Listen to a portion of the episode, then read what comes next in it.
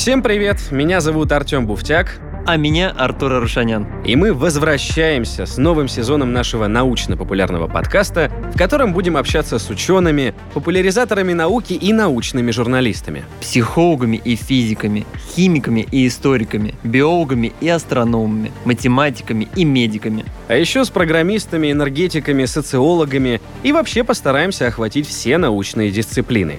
И, конечно же, самые разные междисциплинарные проекты.